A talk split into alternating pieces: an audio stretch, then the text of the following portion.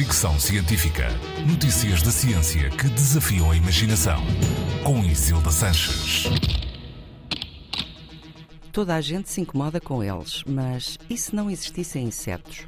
Um estudo publicado no PLOS ONE analisou o estado de conservação de 14.669 espécies europeias de vertebrados, plantas e alguns invertebrados de ar, terra e água e concluiu que 19% das espécies da fauna e flora europeia estão em risco de extinção, sendo plantas e invertebrados os que correm maior perigo.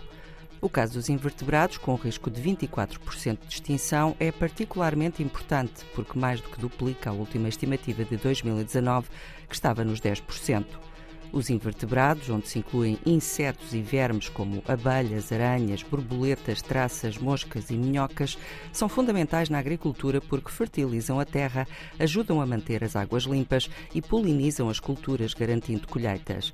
A esse respeito, um estudo deste ano, publicado na Nature Communications, revelava que a qualidade das colheitas agrícolas é pior quando há polinização animal inadequada. Uma disrupção nos insetos responsáveis por essa polinização significa riscos para a produção agrícola e também para a saúde humana. 97% dos animais do planeta são invertebrados, destes, 90% são insetos.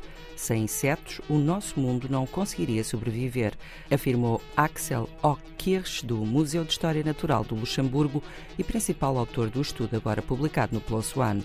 Os investigadores explicam estes fenómenos de extinção com alterações na agricultura e perda de habitat associada, agricultura intensiva, poluição e construção e defendem que é preciso tomar medidas efetivas de conservação de espécies em risco, com particular atenção aos insetos.